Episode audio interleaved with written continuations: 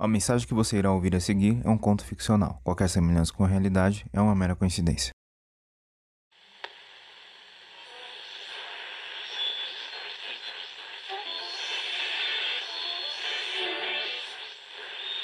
Alô, alô, alô? Tem alguém ouvindo? Alô? Vai! Porcaria de rádio, funciona. Ah, acho, ah, acho que agora foi. Dá pra mandar a mensagem, tá funcionando. Oi, você não me conhece. Meu nome é José Ramon e eu sou do futuro. O ano é 2030. E essa não é somente uma mensagem, mas sim um alerta para vocês de 2020. Nesse futuro distópico, poucas pessoas sobreviveram, e o grande causador desse extermínio foi o que muitos chamaram de a nova praga do século XXI, o coronavírus. Não há tempo a perder. O contágio está se espalhando. Foi assim que o primeiro-ministro Giuseppe Conte anunciou medidas ainda mais drásticas para conter o surto de coronavírus na Itália. O Brasil prevê alta expressiva de casos do Covid-19 nas próximas três semanas. O governo já esperava esse acréscimo de casos, mas o próprio ministro da Saúde acredita que, como aconteceu nos outros países, o vírus também deve se espalhar rapidamente aqui no Brasil. It's been declared a national day of mourning to remember those who died from the coronavirus. From day one day to the next, and it suggests that Italy is now in a downward trend of new infections. Lembre que na época que ele surgiu, não despertou tanta preocupação. Havia muita informação e piada circulando nas redes sociais. É a plateia que eu mais tenho que agradecer ter vindo aqui, porque, porra, correr risco de morrer não é para qualquer um. Os primeiros focos da epidemia começaram na China, mais especificamente na cidade de Wuhan. O alerta foi dado em dezembro de 2019. Ele veio na forma de um relatório de diagnóstico recebido pela doutora Ai Feng. As the novel coronavirus keeps spreading, so is the dubious information about its origins. The virus came to light on December 31st when China first disclosed cases of a strange respiratory disease to the World Health Organization. Ele mostrava que uma doença respiratória estava se espalhando rapidamente pelo território. No começo, nada foi feito e as autoridades locais pediram que o caso fosse deixado de lado. Ele realmente foi deixado de lado, mas as consequências desse descaso estavam longe de serem esquecidas.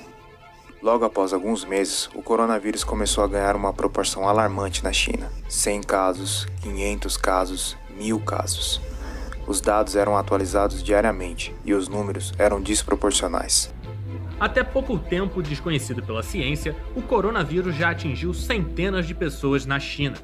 A nova doença pulmonar que causa febre, tosse e dificuldade de respirar teve os primeiros casos registrados ainda em dezembro de 2019 em um mercado público em Wuhan, que tem mais de 11 milhões de habitantes, e atingiu também cidades nos arredores como Xangai e a capital Pequim. Para responder à situação, o governo chinês anunciou a construção de novos hospitais, numa iniciativa clara para tentar conter a pandemia. Dedicado somente a receber pacientes com a doença, o hospital foi construído e inaugurado em apenas 10 dias, um tempo recorde. Mas enquanto a China tentava conter a doença e lutava contra o tempo para salvar os infectados, no mundo a situação era outra. Casos constantes do vírus começaram a aparecer em outros países: Irã, Coreia do Sul, Japão, Itália. São pelo menos nove países onde o vírus pode estar presente. Há suspeitas também no México, Hong Kong, Filipinas e Austrália. O coronavírus é um tipo de pneumonia que pode ser transmitida de pessoa para pessoa, e por causa disso, aeroportos de diversos países estão escaneando passageiros, principalmente daqueles mais próximos à China, como Vietnã e Malásia. Preocupados com a situação na China, alguns desses países começaram a tomar suas primeiras ações. Contudo, em outros, o cenário era totalmente diferente. Well, within the last hour, we've had uh, the latest uh, new figures from Italy, the current centre of the pandemic. 743 people have died in the last 24 hours. It's the second worst daily figure and comes after two days in which the death rate had fallen. Demorou um tempo para a Itália entender como a situação era séria. Infelizmente, quando eles perceberam, já era tarde demais. Yes, Mark, I can't quite believe we're seeing these numbers. 919 people have lost their lives in the last 24 hours in Italy. That is by far the biggest loss of life uh, in a 24 hour period, not just in Italy, but globally. As notícias de leitos lotados e hospitais abarrotados eram frequentes. As pessoas mais afetadas eram os idosos. This could be a glimpse of America's future. Crowded Italian hospitals struggling to cope. Here, exhausted doctors decide who lives and who dies. There's no room for other patients at this hospital in Lombardy. Everyone here has the coronavirus. Mais vulneráveis à doença e com pouca perspectiva de vida, eles começaram a ser deixados de lado. O objetivo era ceder o leito para os mais jovens, também infectados. Foi nesse momento e nesse cenário que me dei conta que a coisa realmente era séria. Nessa época, eu estava na África fazendo um trabalho voluntário no orfanato. Bom, a primeira coisa que a gente nota de diferença entre esse orfanato e o outro que eu tava. Comecei a acompanhar diariamente as notícias e entendi que o número de casos não ia parar. Lembro que realmente comecei a sentir medo quando minha irmã, que morava na Suíça, começou a me mandar mensagens dizendo que não havia mais comida nos supermercados.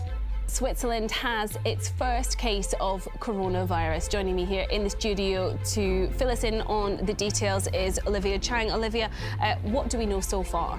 There's not much to tell you right now, but of course, as you mentioned, we do have the first confirmed case here in Switzerland. Now, that's confirmed by the Federal Office of Public Health. Neste ponto, a população já se preparava para o pior. Switzerland's 20 billion franc program for companies hit by the coronavirus might be just a few days old, but the government is already conceding it may have to be expanded.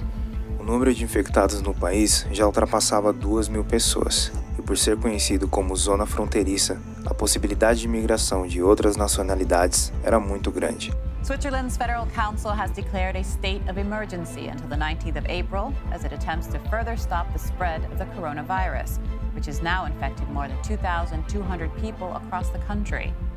This means a partial lockdown for Switzerland, with all but the most essential shops, like supermarkets, banks, and pharmacies, allowed to stay open over the next month. Com isso, não havia outra solução senão fechar as fronteiras. Lembro que durante dias fiquei em contato diário com minha irmã. Na época, o que mais pesou foi o lado emocional. O fato de não saber o dia de amanhã, de não poder fazer planos, de não saber como estavam os nossos amigos. Tudo era muito intenso. Enquanto isso, em outro continente, eu ainda tinha que me preocupar com o lado mais vulnerável da família: meus pais. Na linha direta do público de risco, tentei alertá-los sobre a pandemia. Todos os dias enviava informações sobre os casos na Europa. Tentava deixá-los informados sobre a gravidade da situação, alertá-los sobre o fato do risco de contágio ao sair na rua.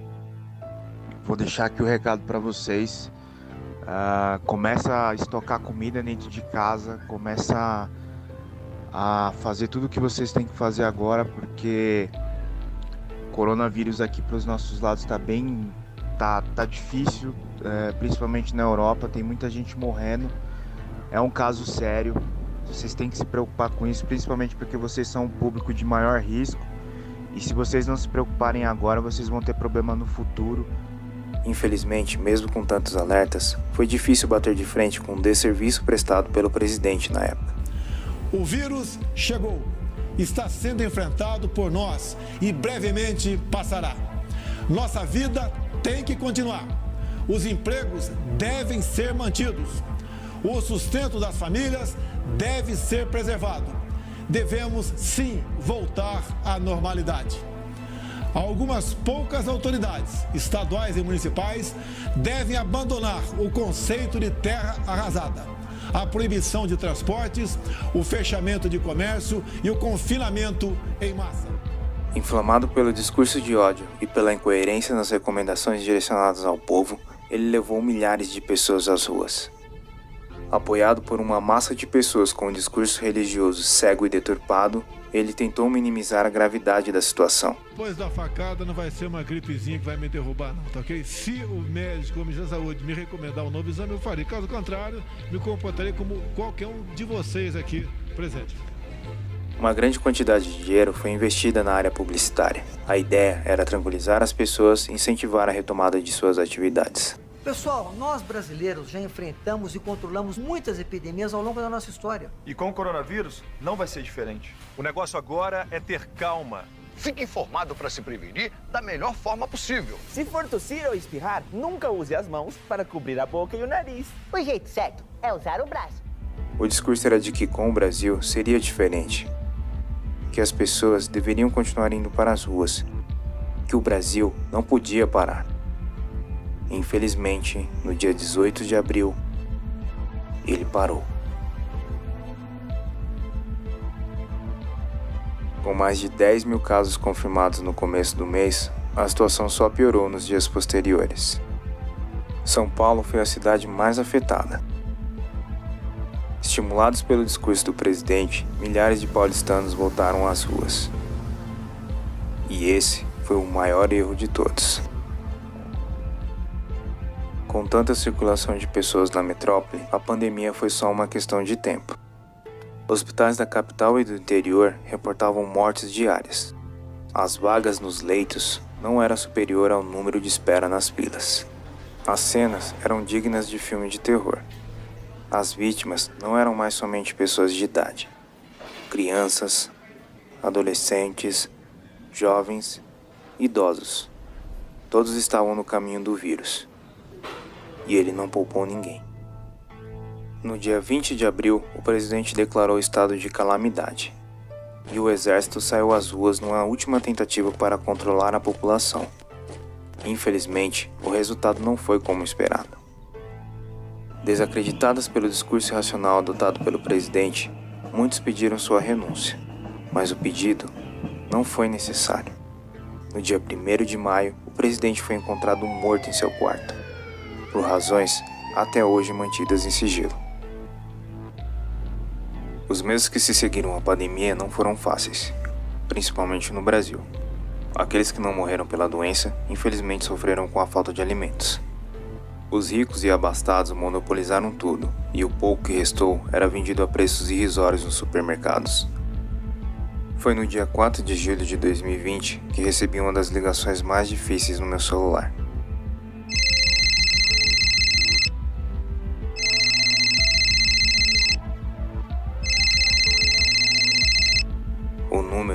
Desconhecido.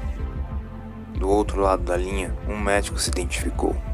Senhor José, meu nome é Dr. Ângelo. Na semana passada, seus pais deram entrada aqui no Hospital Albert Einstein. Infelizmente, eles foram infectados pelo Covid-19. O quadro piorou de ontem para hoje e, infelizmente, às 4h32, sua mãe faleceu e às 6h12 da manhã, seu pai também. Lembro de ter desligado a ligação naquele dia e ser imediatamente invadido por um sentimento de invalidez. Isso porque tive que dizer ao médico que não poderia realizar os procedimentos de identificação e liberação dos corpos.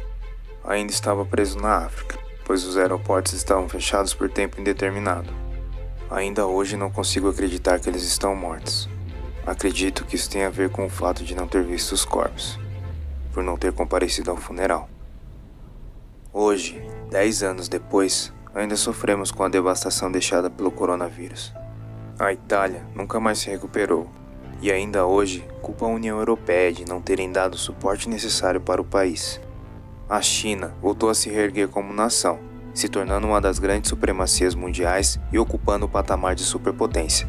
Já os Estados Unidos, que demoraram para tomar as primeiras ações preventivas, foram dizimados pela pandemia. The modeling estimates that the peak in death rate is likely to hit in two weeks. So, I'll say it again the peak, the highest point of death rates, remember this, is likely to hit in two weeks. Até hoje, o país sofre com os estragos financeiros deixados pelo corona. Seus vizinhos, Canadá e México, são os responsáveis por manter o pouco que restou da nação, ajudando regularmente com o envio de suprimentos e materiais. Minha intenção com essa mensagem não é apavorar vocês, mas sim alertá-los do mal que está por vir. Não acreditem nas inverdades ditas por aqueles que só estão interessados em dinheiro. Estamos em total desacordo e vou te passar uma matéria de um cara genial dos Estados Unidos falando sobre essa histeria. É, um milhão de mortos. Quando alguém faz um argumento desse, com todo o respeito também, que te acha um cara muito inteligente, quando alguém solta um argumento desse, aí acabou, né? Um milhão de mortos no Brasil. Em lugar nenhum no mundo teve. O total de mortos até agora no mundo foram de 12 mil. 12 mil pessoas morreram do coronavírus até agora. Isso é absolutamente nada. 220 mil infectados. Não arrisquem suas vidas, a de seus filhos e a de seus pais saindo nas ruas. Fiquem em casa, cuidem daqueles que vocês amam, respeitem a quarentena. Infelizmente, no meu futuro, nós não ouvimos aqueles que estavam com a razão no final das contas. E até hoje, nós estamos pagando o preço. No, alertas não faltaram, faltaram ações. Então, quem trabalha com epidemiologia já fala que a gente pode ter pandemias sérias. Essa não é uma pandemia séria pelo pior cenário. A pandemia do pior cenário. Fala isso. Pelo amor de Deus. Não, eu, eu, eu torço para que isso seja um, um preparo para a gente para uma situação pior. Meus filhos não conheceram seus avós. E hoje nós vivemos numa nação que não conheceu uma geração. Um beijo. Pai te ama.